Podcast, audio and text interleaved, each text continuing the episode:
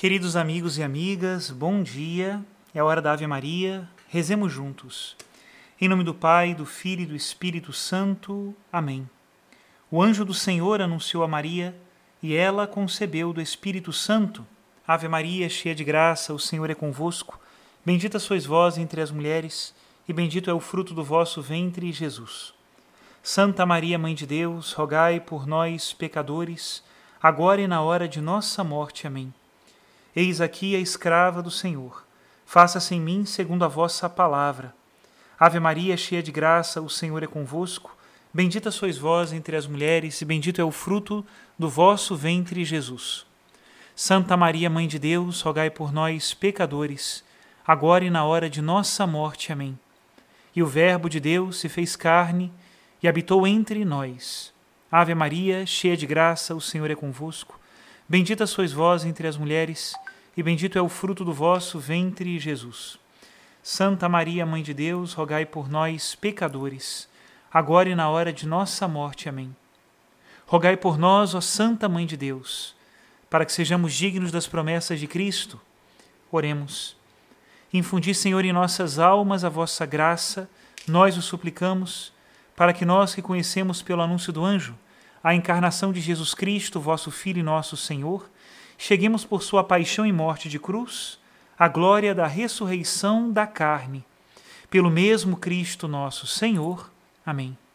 Em nome do Pai, do Filho e do Espírito Santo. Amém. Queridos irmãos e irmãs, hoje nós compartilhamos a homilia do último dia de finados, esta realidade que nós precisamos meditá-la sempre à luz de Deus a realidade da nossa partida última, que com Cristo não é uma realidade de separação, mas permanece ainda na realidade, na verdade da comunhão. Que o Senhor nos ajude sempre mais a vivermos aqui em comunhão com Deus e com os irmãos. E esse será também, assim nós esperamos em Cristo, o nosso destino eterno no céu. Que seja de proveito para todos a homilia, ouçamos meu querido diácono Lino, meu irmão, meus queridos irmãos e irmãs. Hoje tem aqui meu pai, minha mãe e minha avó também. Sejam muito bem-vindos. Para mim é uma grande alegria. Primeira vez que eles vêm me visitar depois que eu tomei posse, né? Por causa da pandemia a gente estava né, distanciando um pouco. E agora eu tomei a segunda dose, essas coisas todas, então me sinto mais seguro. Graças a Deus. Uma grande alegria. Meus queridos irmãos e irmãs, Hoje nós estamos celebrando não a morte, de modo algum. Hoje nós estamos celebrando a comunhão. E comunhão só existe entre pessoas vivas. Como nós lemos no Evangelho de hoje, aquele que vive e crê em mim não morrerá jamais. E essa é a nossa fé. A força da nossa fé está justamente no que nós chamamos de comunhão. Quando o primeiro homem e a primeira mulher pecaram naquilo que nós chamamos de pecado original, o que aconteceu foi justamente uma quebra da comunhão, uma separação com Deus, um distanciamento. Deus, que é comunhão, Pai, Filho e Espírito Santo, criou-nos a sua imagem e semelhança para que nós vivêssemos sempre em comunhão, de modo que a morte nunca seria uma separação, mas sempre um encontro. Este é o plano inicial de Deus. Que a passagem da vida corporal, que por natureza se deteriora, para aquela vida eterna, fosse um encontro, nunca uma separação. Por isso, depois do pecado original, a morte ela é uma contradição nos planos de Deus. O livro da sabedoria vai dizer que a morte, entrou no mundo pelo pecado, ou seja, não é uma obra de Deus. Mas em que sentido nós podemos entender isso?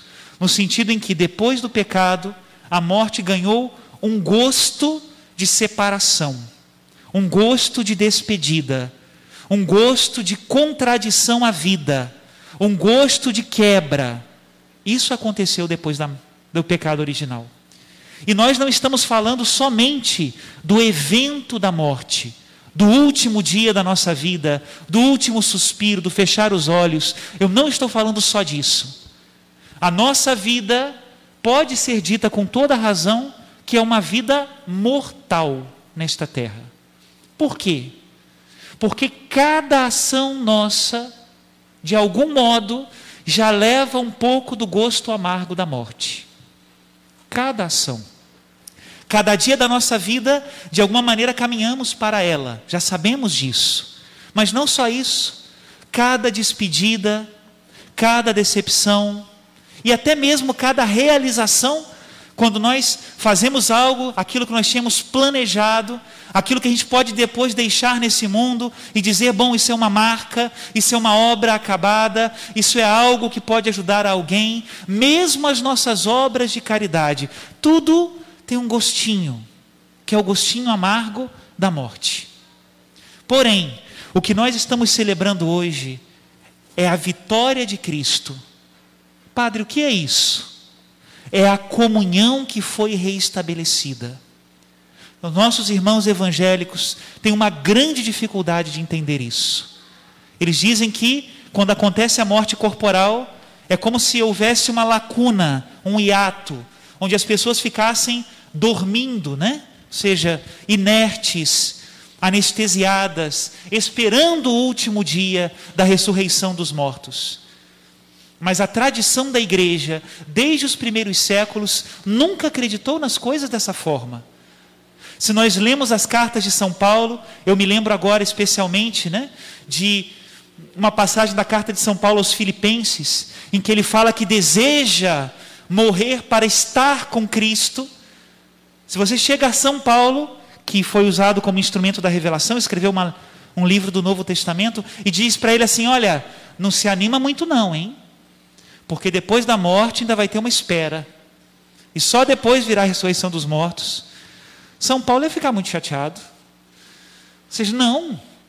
O mistério da vida cristã, desde o primeiro momento que começa no batismo, até o último momento nessa terra para entrar na nova realidade que será eterna no céu, é sempre um mistério de comunhão.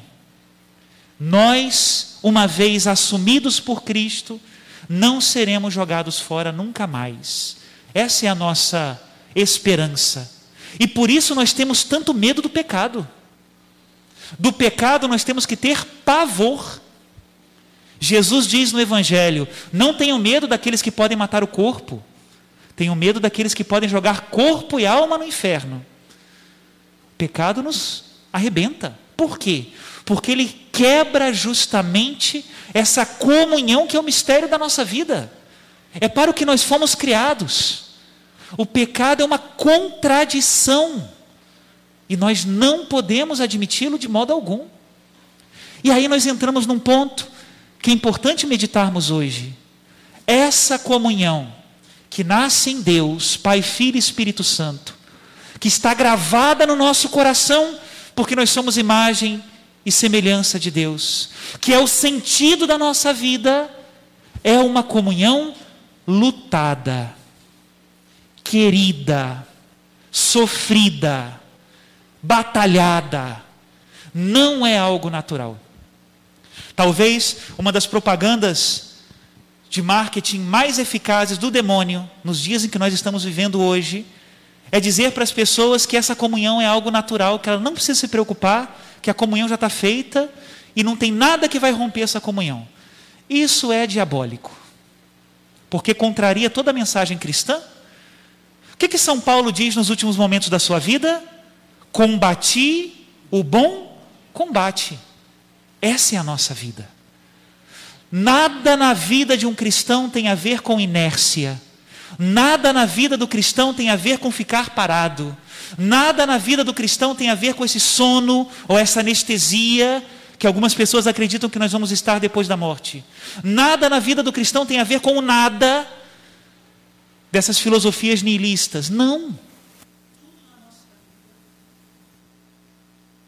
Tudo na nossa vida tem a ver com atividade, porque Deus é ato puro, atividade pura, e nós fomos criados para Ele.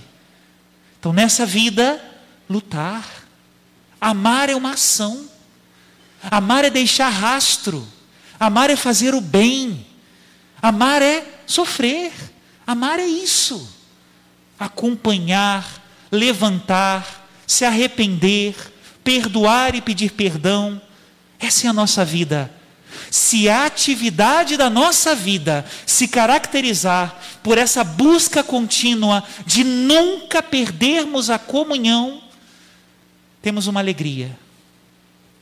Cristo morreu para que essa luta não fosse em vão. E essa comunhão continuará no céu. Alegria nossa. Outra coisa que eu escuto às vezes também de alguns cristãos é que o céu seria muito monótono. O pessoal mais ou menos imagina aqueles anjinhos gordinhos, né? Tocando umas harpas. Essa senhora, se o céu for um tédio desse, padre, o senhor me desculpe, mas não quero ir para lá não. seja nada disso. Não existe inércia no céu. Por quê? Porque existe amor. Vocês acham que os, os anjos no céu estão lá muito tranquilos, acompanhando, né, aquela televisão de um canal só, que é a glória de Deus, e se esquecendo de nós que estamos aqui na terra? Se isso é assim, então não existe comunhão. O que, que São Paulo nos diz? O que, que é comunhão? Se um membro sofre, todos sofrem. Se um membro é elevado, todos são elevados. Somos um organismo. Agora, se aqui, por aqui, por aqui embaixo, né? Nós estamos passando por tantos problemas, corremos o perigo do pecado o tempo todo, podemos fazer o mal, imagina. Somos perseguidos por causa da justiça, o outro lado, que é o bom da história, né? Mas que também não é isento de problemas. Se uma parte do corpo de Cristo está lutando, sofrendo, chorando e suando para manter a comunhão? Vocês acham que o pessoal lá, da outra parte do nosso corpo, está tranquilamente dormindo? Não. A atividade do amor, que neles não tem a barreira do pecado, que não está marcado mais pela limitação, mas participa da visão da glória de Deus, que, como diz Jesus Cristo no Evangelho, o Pai trabalha sempre, eu também trabalho, não é assim? Essa alegria da comunhão envia para nós sempre esse sangue arterial, sangue novo, sangue que renova, sangue que nos transforma. É a intercessão dos santos, o mistério que nós celebramos ontem. E o mistério mais propriamente de hoje, por que rezamos pelos nossos entes queridos falecidos? Porque nós acreditamos que ainda existe um triunfo da misericórdia de Deus antes do céu, que é o purgatório. Deus, que é bom Pai, nunca nos desresponsabiliza das nossas ações. Ele não vai chegar quando nós chegarmos diante dele, né? E vai simplesmente trocar a nossa roupa como se nada tivesse acontecido e colocar-nos a vítima banqueteando do lado do seu algoz, como se isso fosse a justiça eterna. De jeito nenhum. Quando nós chegarmos diante de Deus, seguramente, pelo menos a grande maioria de nós, teremos ainda muitas nódoas para serem limpas muitas feridas para serem curadas, muitas contradições a essa comunhão da Santíssima Trindade que precisarão ser reconciliadas, muita coisa, né? E o purgatório, que é justamente o tema de hoje, porque nós rezamos pelas almas que estão no purgatório, não é assim? O tema do purgatório é um triunfo da misericórdia de Deus, justamente por esse motivo. Porque ali ainda há tempo para voltar à comunhão. E não é uma opção, já é um caminho de ida para o céu. Aquelas almas que estão no purgatório não podem rezar por si mesmas. Já passou o tempo de merecerem alguma coisa. Foram já salvas por Jesus.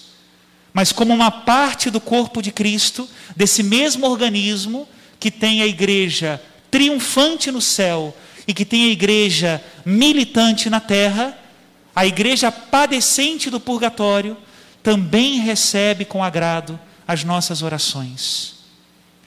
Para quê? Para apressar a sua purificação e chegar ao céu. Por isso eu dizia no início da missa de hoje que as orações do Dia dos Fiéis Defuntos desse mês de novembro são verdadeiros atos de caridade. verdadeiros. Rezemos pelas almas do purgatório, ofereçamos por elas sacrifícios, e o melhor de tudo, ofereçamos missas pelas almas do purgatório. Sim. Pegando o catecismo da Igreja Católica, né, porque o padre também tem que se reciclar de vez em quando, me vinha sempre uma questão. Falei, bom, tudo bem, já entendi, essa até aí na catequese está bem. Agora, vai que eu estou rezando por alguém que já está no céu. Não, não vale, porque ele já está no céu. Eu continuo ou não continuo? Teve um padre amigo meu uma vez falou que tinha uma senhora que sempre colocava o nome do marido na missa. Ela é viúva, né? Aí um padre brincando falou assim: daqui a pouco vão ter que fazer missa de gancho para puxar a pessoa para baixo. Porque ela está numa ascensão que não vai parar nunca mais, vai no espaço sideral, sei lá para onde. E o catecismo diz uma coisa muito bonita. Leiamos o catecismo da Igreja Católica, hein? eu sou um grande propagador dele. Diz que se por acaso esses irmãos e irmãs nossos que nós rezamos nas missas já estão no céu, ainda maior será a sua alegria em interceder por nós que ficamos na terra. Nenhuma oração é perdida. Esse fluxo de vida que se chama comunhão e que nós confessamos no creio, né? Creio na comunhão dos santos. São os santos que estão na igreja triunfante, os homens e as mulheres que estão na igreja peregrinando, né? E também as almas que estão no purgatório. Esse fluxo de comunhão e de amor nunca para. Por isso, meus irmãos, animo muito, muito, a que nós rezemos pelas almas do purgatório. Padre, me faz em favor, a gente está num mundo muito corrido. O senhor tem um atalho? Já falei da missa, né? Mas o senhor tem um atalho, assim, aquela oração que é tiro e queda. Aquela que eu sei que vai levantar mesmo para o céu, quem precisa seguir para o céu ainda, né? Tem uma. A vida santa santifique-se, cumpra os mandamentos, viva segundo a vontade de Deus, converta-se, desista do pecado. Talvez os nossos entes queridos falecidos sejam um incentivo para que de uma vez por todas eu corte esse vício. Eu desista desse pecado. Eu decida por Cristo de uma vez por todas. Ótimo.